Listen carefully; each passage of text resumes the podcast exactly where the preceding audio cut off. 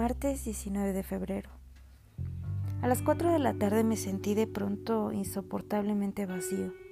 Tuve que colgar el saco de lustrina y avistar el personal que debía pasar por el Banco República para arreglar aquel asunto del giro. Mentira. Lo que no soportaba era la pared frente a mi escritorio, la horrible pared absorbida por ese tremendo almanaque con un febrero consangrado a Goya. ¿Qué hace Goya en esta vieja casa importadora de repuestos de automóviles? No sé qué habría pasado si me hubiera quedado mirando el almanaque como un imbécil. Quizá hubiera gritado o hubiera iniciado una de mis habituales series de estornudos alérgicos o simplemente me hubiera sumergido en las páginas pulcras del mayor. Porque ya he aprendido que mis estados de preestallido no siempre conducen al estallido. A veces terminan en una lúcida humillación en una aceptación irremediable de las circunstancias y sus diversas agraviantes presiones. Me gusta.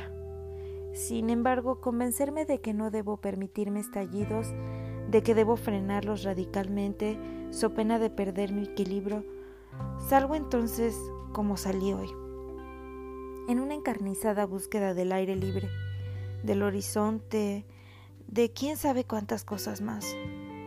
Bueno, a veces no llego al horizonte y me conformo con acomodarme en la ventana de un café y registrar el pasaje de algunas buenas piernas. Estoy convencido de que en horas de oficina la ciudad es otra. Yo conozco el Montevideo de los hombres a horario, los que entran a las ocho y media y salen a las doce, los que regresan a las dos y media y se van definitivamente a las siete con esos rostros crispados y sudorosos, con esos pasos urgentes y tropezados, con esos somos viejos conocidos. Pero está la otra ciudad, la de frescas pitucas que salen a media tarde recién bañaditas, perfumadas, despreciativas, optimistas, chistosas.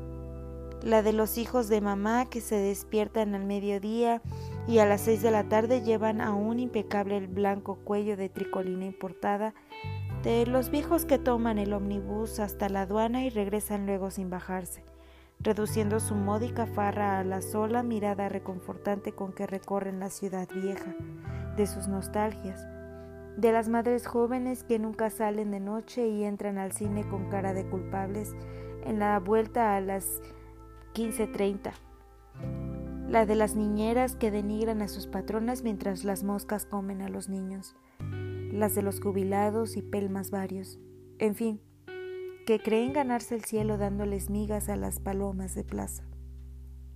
Esos son mis desconocidos. Por ahora al menos están instalados demasiado cómodamente en la vida, en tanto yo me pongo neurasténico frente al almanaque con su febrero consagrado a Goya.